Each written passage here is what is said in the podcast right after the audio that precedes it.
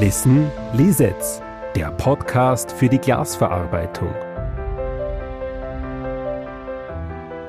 Herzlich willkommen zur zweiten Staffel von Listen Lisetz. Heute zum Thema Aktuelles aus dem Hause Lisetz. Hierzu haben wir einen spannenden Gast bei uns, Markus Jandl, Director of Product Management und Technical Sales Support. Mein Kollege Christoph Stöffelbauer aus dem Produktmanagement und ich, Claudia Guschelbauer, Leiterin der Unternehmenskommunikation von Lisetz, führen zusammen heute durch diesen Podcast. Wie ihr hören könnt, befinden wir uns heute im Testcenter. Das hat einen bestimmten Grund, aber auf den kommen wir später noch zu sprechen. Hallo Claudia, ähm, danke für die Begrüßung. Wir haben heute ähm, eine sehr spannende Folge vor uns und hier haben wir den Leiter des Produktmanagements und Geschäftsführer unserer eigenen Glasverarbeitung, der Glastech, zu Gast, Markus Jandl. Hallo, Servus, grüß dich. Hallo, Danke für die Einladung. Schön, dass du gekommen bist. Ähm, vielleicht zur Doppelfunktion kurz. Ähm, einige Kunden von uns wissen das. Ähm, vielleicht könntest du es noch einmal kurz erklären, was die Glastech Inhouse Manning genau macht und was es für einen Mehrwert für die Lisitz bringt. Ja, die Glastech Inhouse Manning ähm, testet primär unsere Prototypen. Äh, wir testen auch gemeinsam mit unseren Kunden neue Produktideen und ähm, schaffen damit natürlich auch einen Mehrwert äh, für die LISEC an sich. Wir bauen unser Verfahrens-Know-how auf, um unsere Maschinen zu verbessern, die nächsten Entwicklungsschritte richtig zu setzen und hat letztendlich einen Mehrwert dann auch für unsere Kunden. Ist eigentlich auch schon die Einleitung ähm, zu unserer heutigen Folge Branchentrends. Ähm, üblich in unserer Branche in der Flachglasverarbeitung bzw. in der Glasindustrie ist, dass wir auf den großen Messen, so wie es die Glastech ist in Düsseldorf, als auch die Vitrum oder auch die, die Messe in, in China, die China Glass oder die Glass Build America, dass wir dort ähm, neue Produkte vorstellen, schwerpunktmäßig Düsseldorf. Ähm, 2022, die Messe Düsseldorf liegt jetzt schon ja, neun Monate hinter uns. Ähm, kannst du kurzes äh, Resümee ähm, dazu geben, wie unsere Neuentwicklung, die wir vorgestellt haben, vor allem äh, im Bereich Isolierglasfertigung mit äh, Roboterrahmensätzen, als auch ähm, im Bereich Flachglaszuschnitt mit dem neuen ähm, DSCA Floatglaszuschnitt, ähm, wie da die Rückmeldungen so verlaufen sind und was gerade ist Zustand ähm, bei den Branchentrends in der Glasindustrie ist. Ja, die Messe Glastech 2022 war für uns ein voller Erfolg. Und nach den Covid-bedingten messefreien Jahren davor war es sehr wichtig, unseren Kunden wieder physisch äh, unsere Maschinen vor Ort zu zeigen im Live-Betrieb. Ähm, und dementsprechend waren auch die Rückmeldungen sehr positiv. Ähm, wir durften doch einige Neuerungen zeigen vor Ort wie du bereits angesprochen hast, einerseits den DSC, den Float-Schneidtisch ähm, mit äh, neuen innovativen Ansätzen bei der Randentschichtung für neue Beschichtungen auch äh, beste Qualität in äh, kurzer Taktzeit zu gewährleisten, äh, war sicherlich ein Highlight. Aber ich denke, die Hauptattraktion war die vollautomatische Kantenbearbeitungslinie in Kombination mit der Isolierglaslinie. Also hier haben wir wirklich unseren Kunden einen vollautomatischen Prozess äh, gezeigt mit unserer neuen KSD, die die Kante säumen oder auch schleifen kann und dann direkt vollautomatisch an die Isolierglaslinie die Gläser bereitstellt in der richtigen Sequenz und dann äh, mit zwei Abstandhaltersystemen dann vollautomatisch die, Isolierglas, äh, die Isoliergläser zusammengebaut äh, hat. Wir haben da auf der Messe einerseits unsere thermoplastische Abstandhalterlinie äh, mit TPA vorgeführt, aber auch gleichzeitig einen vollautomatischen Prozess für starre Abstandhalter mit einem Rahmensetzroboter, unseren RHF, äh, erstmalig präsentiert und äh, am Ende der Linie nach dem Gasfüllen und Versiegeln äh, der ISO-Elemente haben wir dann in abwechselnder Reihenfolge die äh, thermoplastischen Elemente äh, gesondert äh, mit einem Roboter auf einen ähm, L-Bock abgestellt und auch auf einen zweiten automatisch dann die mit starren Abstandhalter. Also wirklich dann auch äh, den Produktionsfluss dann wieder auf kundenoptimierte Gestelle in der richtigen Reihenfolge abgestellt. Und das vollautomatisch äh, in einem sehr kurzen Takt. Äh, also das war schon beeindruckend. Ich habe dazu gleich noch eine Frage und zwar, ich weiß nicht, vielleicht äh, unsere äh, Zuhörerinnen und Zuhörer, die kennen das ja schon, dass bei uns immer so ein bisschen eine Geräuschkulisse ist. Heute sitzen wir im Testcenter in so einer Art Kobel drinnen und direkt vor unseren Augen läuft die KSD mit einigen Testläufen, die ja auf der Messe auch schon gestanden. Meine Frage dazu ist jetzt folgende. Ähm, wieso steht sie noch immer im Testcenter? Und äh, was üben wir da oder was testen wir da? Ja, und inwieweit äh, spielt das Feedback der Kunden da auch eine Rolle? Ja, äh, der Grund, warum die KSD noch im Testcenter steht, ist, ähm, dass wir weiterhin die Maschine optimieren. Wir haben mittlerweile mehr als 30 Anlagen weltweit verkauft. Und äh, natürlich sind wir da immer sehr eng mit den Kunden in Kontakt. Ähm, welche Themen können noch verbessert werden, was läuft gut, wo ist noch Optimierungspotenzial. Und wir hatten dann mit den äh, ersten Anlagen, speziell äh, in südlichen Ländern, die Rückmeldung, ähm, dass der Wasserverbrauch doch sehr hoch ist und das äh, dementsprechend kost hohe Kosten verursacht und auch aus dem ökologischen Aspekt natürlich nicht äh, vertretbar ist. Und ähm, da haben wir natürlich jetzt da dementsprechend schnell reagiert und da eine wirklich äh, super Lösung jetzt gefunden, die wir jetzt da äh, derzeit auch austesten und auch sehr vielversprechend ist, wo wir jetzt wirklich äh, den Wasserverbrauch von einigen hundert Litern in der Stunde, also Frischwasserverbrauch, jetzt auf null reduzieren und auch mit dieser Lösung gleichzeitig den Wasseraustausch äh, bei dem wiederaufbereiteten Wasser nur mehr alle äh, vier bis fünf Wochen äh, durchführen müssen. Also wir tragen das wirklich äh, einen wesentlichen Beitrag auch ähm, für die Umwelt bei, aber auch für die Betreiberkosten vor Ort bei unseren Kunden. Und somit ist das die Erklärung, warum du nach wie vor die KSD im Testcenter äh, hörst und siehst, aber um eben wirklich die letzten Optimierungen auch noch durchzuführen. Und da ist, wie du bereits gefragt hast, Kundenkontakt, ja, ist immer wichtig. Und äh, möchte auch in diesem Zuge gleich nutzen, auch äh, unsere Kunden äh, zu motivieren, auch mit Ideen, äh, Verbesserungsvorschlägen auch immer wieder auf uns zuzukommen, direkt auf unsere Vertriebskollegen, gerne auch direkt an unsere Kollegen im Produktmanagement oder Technical Sales Support. Also wir nehmen diese Ideen gerne auf und entwickeln dann gemeinsam mit den Kunden dann die Anlage so weiter, dass es für beide Seiten dann sehr zufriedenstellend läuft. Du hast mir gerade in der Beantwortung der Frage ein Schlagwort geliefert, das ich gerne aufnehmen würde und ergänzen würde um ein zweites. Und zwar das erste war die Nachhaltigkeit, nachhaltige Lösungen. Inwieweit bewegt sich Lisitz in diese Richtung? Ähm, allgemein Nachhaltigkeit, was tun wir, damit unsere Produkte nachhaltig werden, ähm, beziehungsweise noch nachhaltiger werden? Und das zweite Thema, das wir vielleicht gleich in einem Aufwaschen beantworten können, ist Thema Automation. Wie schaut es da aus und wie schauen die Trends in der Zukunft dazu aus? Ja, zu deiner ersten Frage zum Thema Nachhaltigkeit. Ähm Grundsätzlich ähm, haben wir auch in der Vergangenheit schon sehr viel Wert gelegt auf Nachhaltigkeit oder vor allem die Langlebigkeit der Maschinen. Also das ist, denke ich, am Markt bekannt, dass eine Lisets-Maschine durchaus äh, nicht unüblich ist, dass sich 20, 30 Jahre läuft. Ähm, das trägt natürlich auch indirekt zur Nachhaltigkeit bei.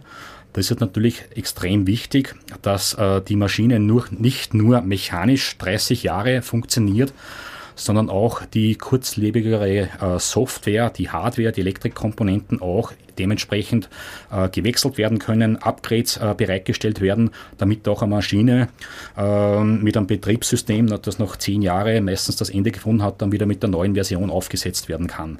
Und dafür ist bei uns bei Lisets die Abteilung Longlife zuständig um eben diese Lebensdauer auch dementsprechend auch zukünftig äh, über mehrere Jahrzehnte gewährleisten zu können. Zum Thema Nachhaltigkeit gehört aber natürlich auch dazu, welche Materialien setzen wir bei unseren Maschinen ein, beziehungsweise auch welche Hilfsstoffe werden verarbeitet auf unseren Maschinen, was letztendlich dann der äh, Kunde mitentscheidet, um das finale Produkt herzustellen. Und da fordern uns derzeit durchaus sehr äh, große Kunden, die auch äh, sehr viel Wert auf die Nachhaltigkeit legen. Und dementsprechend stimmen wir uns da jetzt da ab mit den Kunden, um gemeinsam eben dann ähm, die erforderlichen Daten und die Maschinen auch so zu bauen, dass eben kritische Materialien, was vielleicht der Umwelt äh, an diversen Schaden zuführen können oder eine schlechte CO2-Bilanz aufweisen, äh, dementsprechend zu vermeiden, damit auch unsere Kunden dann letztendlich ihr finales Produkt dann mit einem äh, dementsprechend guten ökologischen Bilanz dann auch bewerben können. Und das nicht nur gerade unter Anführungszeichen ein Greenwashing, sondern wirklich fundierte Daten dahinter stehen und das wirklich auch nachweislich damit äh, produziert werden kann. Dann war noch deine zweite Frage Automation. Ähm, das ist äh, ein Trend, der nach wie vor anhält und sich äh, eigentlich sogar verschärft. Also wir sehen weltweit und auch äh, werden bekommen das regelmäßig wieder gespiegelt von unseren Kunden, dass der Fachkräftemangel, egal ob in Europa, Australien, Amerika, eigentlich weltweit präsent ist. Also Fachkräfte zu finden, die einerseits Maschinen äh, in dementsprechend guter Qualität bedienen können und andererseits durchaus auch äh, teilweise monotone Arbeiten dann auch durchführen wollen, wird immer schwieriger. Und das ist für uns auch eine Chance für Lisets. Äh, einerseits die Maschinen intuitiv bedienbar zu machen, teilweise auch äh, selbst lernen, dass eben Parameter, Messergebnisse automatisch ausgewertet werden und in den Rezepten wieder eingespielt werden und somit die Maschine sich selbst optimiert. Äh, somit ist nicht mehr unbedingt erforderlich, über Wochen äh, neues Personal einzuschulen, sondern das halt dann intuitiv sehr schnell funktioniert. Und andererseits natürlich die Automatisierung voranzutreiben, dass man halt einen Zuschnitt vollautomatisch ausstattet, wo halt vom Glaslager bis zum fertig äh, zugeschnittenen Verbundglas, das dann in die Sortierung reinfährt, eigentlich ohne Bediener funktioniert.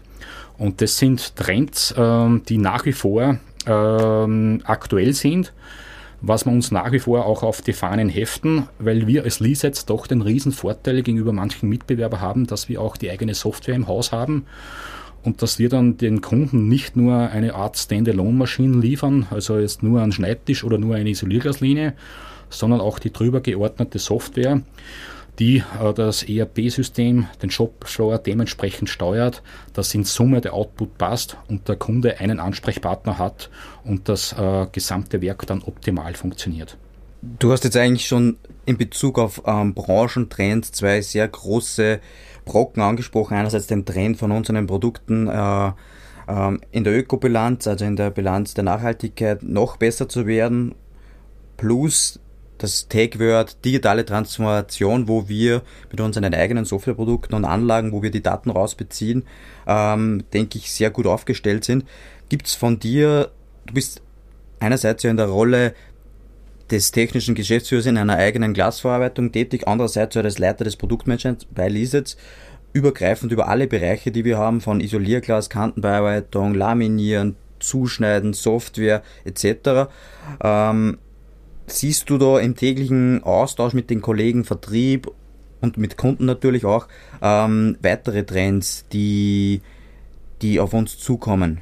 Ja, einerseits vielleicht noch Antwort zu deiner Frage zur Glastech. Ähm, klar bekommen wir das äh, in ähnlicher Form auch vor den Kunden wieder gespiegelt, aber natürlich, wenn man es an, an der eigenen Person äh, selbst miterleben darf als Geschäftsführer der Glastech, äh, ist man natürlich speziell in dieser Zeit, äh, wo jetzt ähm, äh, der Bedarf an Isolierglas rückgängig ist, hat man ständig die Herausforderung ja, äh, an Auslastungsschwankungen. Ähm, einmal ist mehr Arbeit, dann ein paar Wochen später wieder weniger. Dann musst du das Personal an anderen Linien, an anderen Produktionsschritten einsetzen und das ist natürlich immer eine Herausforderung.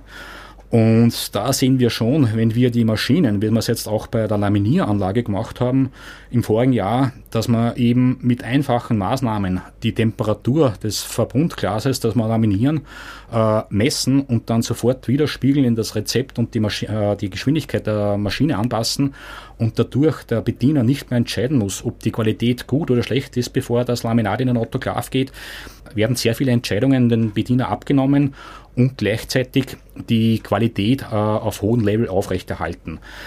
Und das vereinfacht natürlich dann Schwankungen im Betrieb, Auslastungsschwankungen eher abzufedern. Also umso höher der Automatisierungsgrad ist, umso weniger ist der Bedieneinfluss und umso weniger Einfluss hat es dann, wenn ich jetzt einmal weniger Auslastung habe oder mehr. Letztendlich übernimmt die Maschine weitestgehend die äh, Schwankungsspitzen äh, zu glätten oder dementsprechend halt dann auch äh, länger zu produzieren.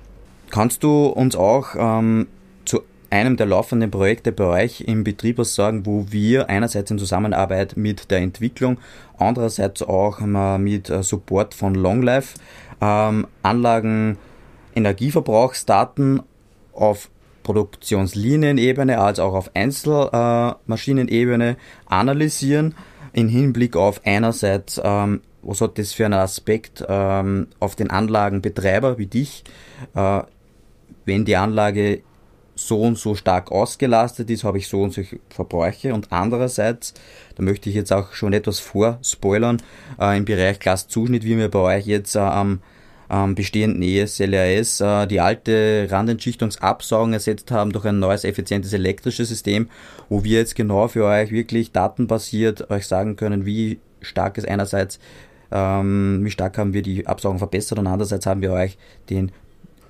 Druckluftverbrauch, aber natürlich in weiterer Folge auch den Energieverbrauch gesenkt, was natürlich unterm Strich die Betriebskosten senkt. Also kannst du uns da schon Einblicke geben, welche Relevanz das für dich hat, wirklich Daten aufzuzeichnen ähm, für dich als Anlagenbetreiber? Also die Relevanzdaten aufzuzeichnen, zu monitoren, zu analysieren und daraus Entscheidungen abzuleiten, ist extrem wichtig.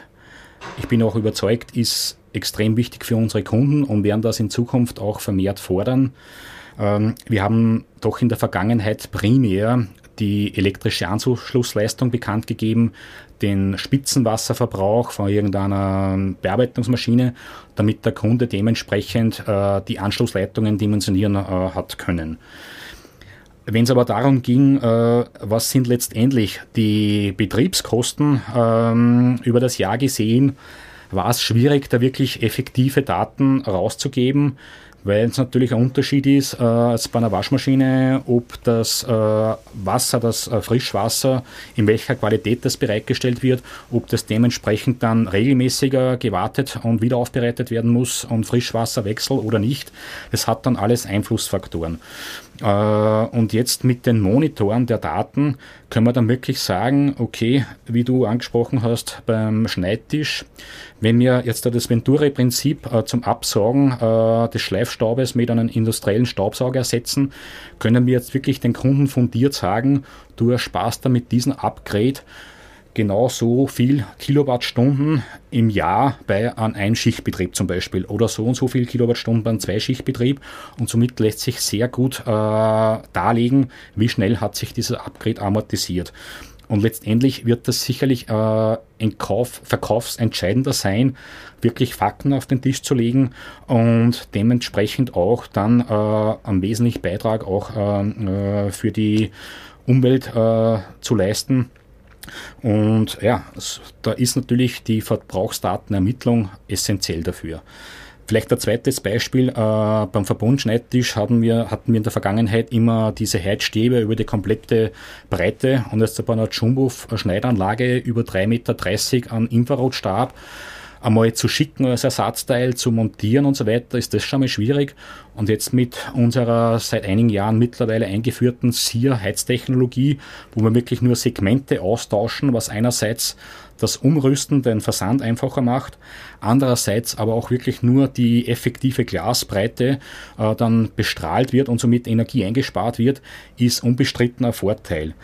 Jetzt mit der Datenaufnahme um wirklich sagen zu können, was bringt es den Kunden letztendlich an Kilowattstunden im Jahr an Ersparnis, erleichtert natürlich diese Technologie auch zu rechtfertigen. Auch die Kunden können das dann dementsprechend aufbereiten, die Amortisationszeit berechnen und äh, dann wird es auch viel schlüssiger, solche energieeinsparenden Konzepte auch wirklich umzusetzen. Ja, in, in dem Fall sieht man dann auch anhand der analysierten oder aufgenommenen Daten, wie viel Energie habe ich eingespart, plus da unsere Anlagen ja angeschlossen sind an, an die übergeordneten Softwaresysteme, beziehungsweise die, die Softwaresysteme, wo wir die Fertigmeldungen auswerten, äh, sehen wir ja dann auch an, an einen direkten Vergleich und das können wir unseren Kunden ja genauso anbieten. Was habe ich dann mehr Ausstoß im Beispiel von der SIR Nachrüstung, zum Beispiel an bestehenden Verbundgasschneidtischen, habe ich ja dann auch einen kürzeren Heizdauer, die was signifikant kürzer ist habe dann unterm Strich halt dann auch mehr Ausstoß, das was mir zur Verfügung steht, wenn ich Spitzen abzudecken habe in der Produktion. Ja, definitiv. Wir nutzen aber auch die Daten, um jetzt äh, die nächsten Entwicklungsschritte zu tätigen, die richtigen Entscheidungen, zum Beispiel am Thema Laminationslinie haben jetzt analysiert, ähm, dass der Vorverbund, der bei uns ja sehr effektiv ist mit Konvektion und Strahlungsheizung, je nach Produktaufbau, nehmen wir entweder die Konvektion verstärkt oder die Strahlungsheizung aber letztendlich am Gesamtenergieverbrauch nur mehr einen minimalen Anteil annimmt. Die größten Energiefresser einer Laminationslinie ist der Klimaraum, äh, weil man doch auf 20 Grad und 25 Prozent Luftfeuchtigkeit runterkühlen muss und vor allem der Autoklavprozess. Das heißt jetzt im Umkehrschluss, äh, wir als Lisets, als Maschinenhersteller, haben nur bedingt Einfluss, da jetzt dann noch wesentlich Energie einzusparen, weil der Vorverbund ist bei uns wirklich optimiert. Letztendlich können wir nur jetzt versuchen, die Ausschussraten noch runterzudrücken, noch äh, mit automatisch regelnden Rezepte die Qualität äh, hochzuhalten, damit der Kunde eben vermeidet, ähm, jetzt der Ausschussgläser neu zu fertigen, der wieder dann den Klimaraum beansprucht und den Autoklavprozess. Und so letztendlich äh, erhöhen wir durch die Effizienzsteigerung, durch minimierten Ausschuss, durch hohe äh, konstante Qualität letztendlich gesamtheitlich den Kunden auch Energie einzusparen. Danke Markus für die interessanten Einblicke in dieser Podcast-Folge zum aktuellen Weilisitz. Ja, danke auch fürs Zuhören. Und wenn euch diese Folge gefallen hat, dann seid dabei beim nächsten Mal. In einem Monat gibt es die neue Podcast-Folge. Und wir sagen schon mal Danke fürs Zuhören. Auch von meiner Seite danke fürs Zuhören und eine gute Zeit bis dahin. Bis bald. Tschüss. Das war Listen Lisetz der Podcast für die Glasverarbeitung. Mehr über unsere innovativen Maschinen, Automationslösungen, Software und Services made in Austria finden Sie unter lisets.com. Besuchen Sie auch unseren Unternehmensblog mit Beiträgen zu aktuellen Themen der Glasverarbeitung und Veredelung. Für mehr Durchblick listen Lisets. Dieser Podcast wird produziert von Stefan Tesch.